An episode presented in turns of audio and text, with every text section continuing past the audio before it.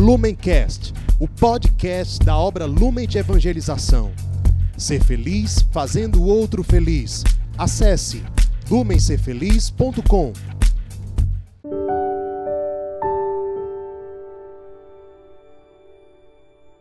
Olá, amado irmão, seja bem-vinda, minha amada irmã. É com muita alegria que estamos aqui hoje, dia 23 de novembro, para meditar o evangelho que a nossa amada igreja nos propõe. Então, estamos reunidos em nome do Pai, do Filho e do Espírito Santo. Amém. Vinde, Espírito Santo, enchei os corações dos vossos fiéis e acendei neles o fogo do vosso amor.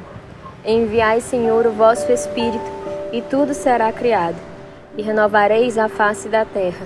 Oremos. Ó Deus, que instruíste os corações dos vossos fiéis com a luz do Espírito Santo, fazei que apreciemos retamente todas as coisas, segundo o mesmo Espírito, gozemos sempre de sua consolação. Por Cristo, Senhor nosso. Amém. O evangelho de hoje está em São Lucas, capítulo 21, versículos do 1 ao 4. Levantando os olhos, viu Jesus os ricos que deitavam as suas ofertas no cofre do templo. Viu também uma viúva pobrezinha deitar duas pequeninas moedas e disse: Em verdade vos digo, esta pobre viúva pôs mais do que os outros, pois todos aqueles lançaram nas ofertas de Deus o que lhes sobra. Esta, porém, deu da sua indigência tudo que lhe restava para o sustento. Estas são para nós palavras de salvação. Então, o evangelho de hoje é bem curtinho e, ao mesmo tempo, a sua mensagem ela é muito profunda. É, na primeira carta de São João, capítulo 4, versículo 19, nós aprendemos que se amamos a Deus é porque Deus nos amou primeiro. Então nós só somos capazes de amar a Deus porque Deus nos ama por primeiro. E o que, que isso tem a ver com o evangelho da oferta da viúva? Porque esta oferta da viúva é a resposta da viúva ao amor de Deus.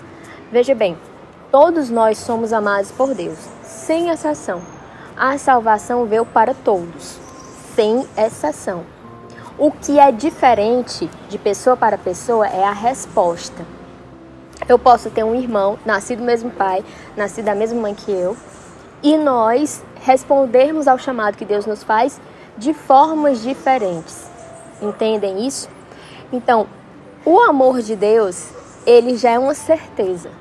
O que depende de resposta é a nossa oferta. E esse evangelho ele é rico e ele é muito profundo porque nos ensina como nós devemos nos ofertar a Deus nós devemos aprender com esta viúva como nos ofertar. E esse como, ele precisa ser na sua totalidade. Nós não devemos dar a Deus aquilo que nos sobra. Nós devemos nos dar a Deus, nos doar a Deus por inteiro. Não, é, nós não somos uma colcha de retalhos, onde a gente escolhe isso aqui eu dou para Deus, isso aqui eu fico para mim, isso é para Deus, isso para mim. Não, nós precisamos nos doar por inteiro. São João da Cruz, o santo doutor da igreja, nos ensina que é preciso dar tudo pelo tudo. Preciso dar tudo pelo tudo. E quando eu estou falando aqui de oferta, de dar tudo pelo tudo, eu não estou falando de chamado específico. Compreendem isso? Por exemplo, um homem celibatário é chamado a dar tudo a Deus, assim como um homem casado é chamado a dar tudo a Deus. Uma pessoa que é comunidade de vida é chamada a dar tudo a Deus, assim como uma pessoa que é comunidade aliança é chamada a dar tudo a Deus. É claro que esse tudo ele vai se tornar diferente para cada uma dessas situações. Diferente, não pior nem melhor. Porque se existe um chamado de Deus para que a pessoa seja celibatária, se existe um chamado de Deus para que a pessoa seja vocacionada ao matrimônio, se existe um chamado de Deus para que a pessoa seja comunidade de vida, se existe um chamado de Deus para que a pessoa seja aliança, esses chamados eles não são antagônicos, eles não são, como eu disse, um melhor nem pior do que o outro. Eles são diferentes. e na sua diferença, nós todos formamos o corpo que é a igreja. E, independente do seu chamado, independente da sua forma de vida, você precisa dar o seu tudo a Deus. Precisa reconhecer no seu dia a dia, na sua rotina, como dar esse tudo. E isso é um exercício. É um exercício que nós fazemos diariamente, que diariamente nós renovamos esse nosso desejo, essa nossa oferta de dar tudo para Deus. Lembrem-se que Deus nos amou por primeiro. Deus nos amou por primeiro e nos amou como? Nos amou até o fim. Nos amou até a morte, morte de cruz. Deus ele não nos amou até o momento em que foi cômodo para ele. Deus não nos amou até o momento em que foi conveniente para ele.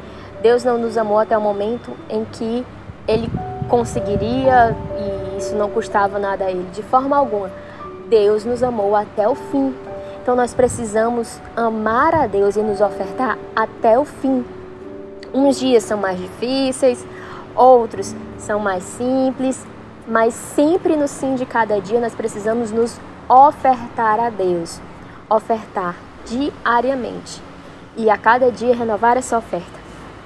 Por fim, eu quero destacar a pessoa que fez essa oferta, que é uma viúva.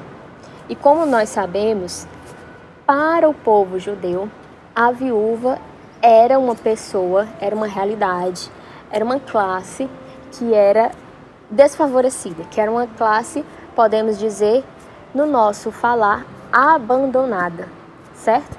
A mulher, para aquela sociedade, ela precisava estar ou ligada a, ao homem, ela sempre precisava estar ligada ao homem.